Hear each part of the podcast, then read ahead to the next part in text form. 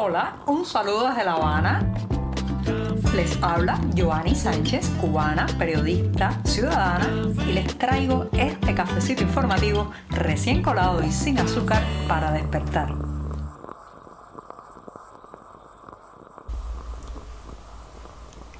La semana informativa se termina, ¿sí? Aquí estoy en este viernes con el último cafecito informativo que comparto con ustedes, recién colado ya y servido en una taza para hablarles de los temas principales de este 28 de abril de 2023. El mes también se nos está terminando y hoy amaneció algo nublado, pero con muchísimo calor aquí en La Habana. Así que me voy a dar este primer sorbito del día.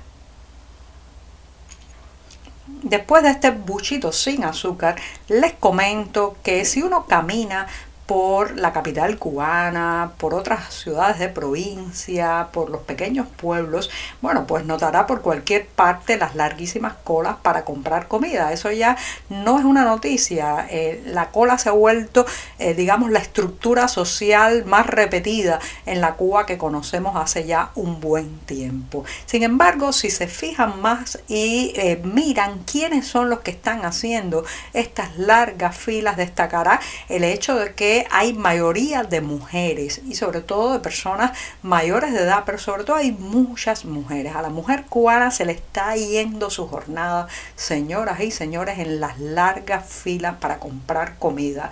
La mayoría de las mujeres que conozco no pueden tener un hobby, no pueden tener una diversión en paralelo a su jornada laboral ni a su jornada de trabajo doméstico porque sencillamente tienen que emplear su tiempo libre en hacer estas larguísimas filas para eh, adquirir desde pan, pasando por huevos hasta eh, eh, un poco de detergente para lavar la ropa. ¿Por qué es la mujer cubana la que mayoritariamente nutre esas filas? Bueno, por las estructuras familiares. También hay muchas familias donde está ausente la figura paterna y las madres tienen que convertirse en verdaderas mujeres orquestas para cuidar a los hijos, trabajar, obtener un salario y también, bueno, pues hacer estas filas interminables de horas y horas y a veces incluso hasta días para poder poner un plato de comida sobre la mesa. Entonces la mujer cubana se ha convertido lamentablemente en eh, un ser humano eh, que no puede tener otras expectativas, otras esperanzas más allá de este ciclo de la sobrevivencia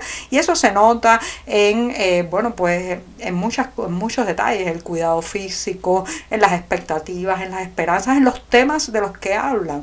Cuando se reúnen un grupo de personas casi siempre una y otra vez el principal eh, tema del que se conversa, es dónde, se, dónde están vendiendo un producto, cuánto demora una cola, eh, cuándo se van a ver la próxima vez para hacer juntas una fila y así sucesivamente la, miseria, la escasez se ha convertido en el tema dominante de los encuentros, de eh, digamos cuando confluyen amistades, conocidos o vecinos, ese es el monotema del que se habla. Y bueno, lamentablemente pues las mujeres llevamos la mayor parte de ese peso sobre nuestros hombros. Así que cuando se camina por estas filas destaca sensiblemente y significativamente el hecho de que hay muchas más féminas que hombres esperando a las afueras de una panadería, de un mercado, de una tienda. ¿Cuándo será el día que las mujeres cubanas puedan soñar un poco más, puedan volar un poco más alto, puedan hacer planes, vacaciones, tener un hobby, eh, distribuir su vida en algo que no sea el trabajo, el fogón y la cola? Bueno, mientras existe este sistema, yo dudo que ese momento llegue.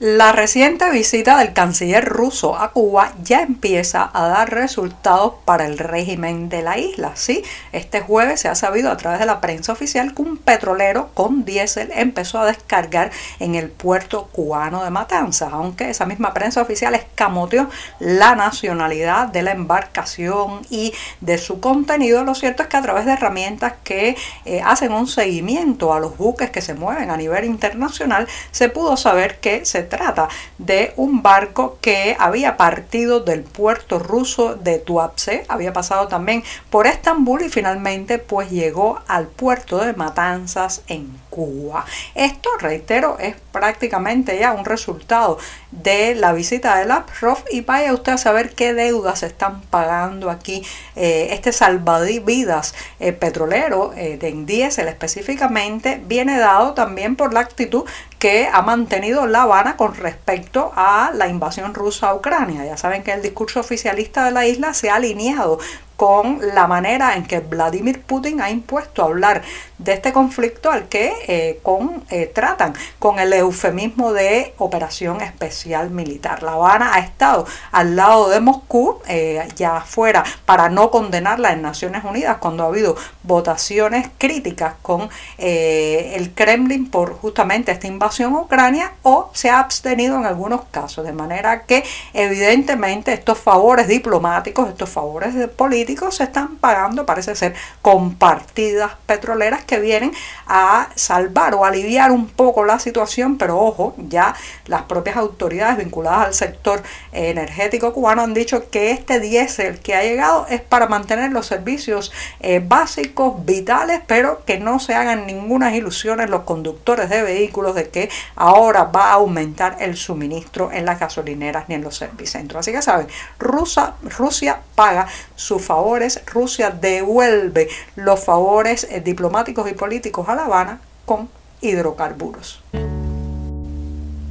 Lo que podría haber sido una excelente noticia llega en un momento en que realmente lo que suena es a ironía, ¿sí? En medio de la crisis de combustible que está viviendo la isla, esta semana se ha anunciado que la empresa Apacargo Express, con sede en Miami, Estados Unidos, ha obtenido una licencia para exportar a Cuba autos nuevos y de uso. Se trata fundamentalmente de camiones, trailers, tractores y equipos agrícolas. Esto, bueno, pues fue una información que se ha confirmado esta, esta semana y eh, la aprobación la ha hecho la Oficina de Control de Activos Extranjeros, conocida también por sus siglas OFAC, que pertenece al Departamento del Tesoro de Estados Unidos. Ya saben que este autorizo permitirá a que se le vendan este tipo de vehículos, sobre todo a los cuentapropistas, las pymes, las pequeñas y medianas empresas cubanas. Pero llega, reitero, en, una, en un momento de incertidumbre donde conseguir combustible para mover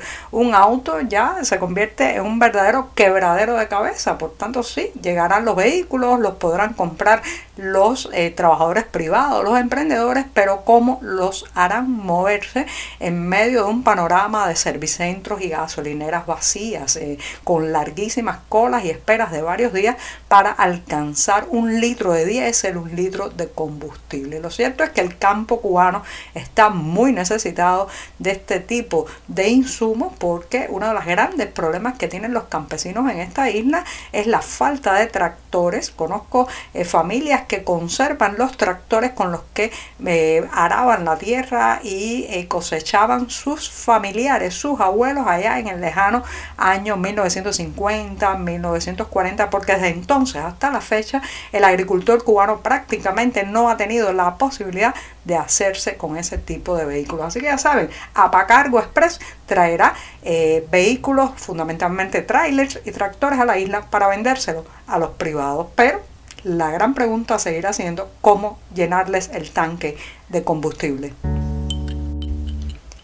La semana informativa termina en este programa y además de irme con la satisfacción del deber periodístico cumplido y de haberles comentado los temas principales de los últimos días en Cuba, también pues voy a añadir una recomendación para que no olviden que el próximo 28 de abril, viernes 28 de abril, el Centro Cultural Cubano de Nueva York está invitando a una conferencia que impartirá la historiadora Raquel Binat de la Mata, nada más y nada menos que sobre los orígenes del movimiento que condujo al primer Congreso Nacional de Mujeres Cubanas, que tuvo lugar nada más y nada menos que en el lejano 1923. Así que hay que acercarse a ese evento también para conocer los orígenes del movimiento feminista en la isla y todo, todo lo que se ha retrocedido en las últimas décadas. La presentación se realizará también de manera digital y bueno, pues podrán disfrutar de este momento y hacer preguntas para esta historiadora y conferencista. Y ahora sí,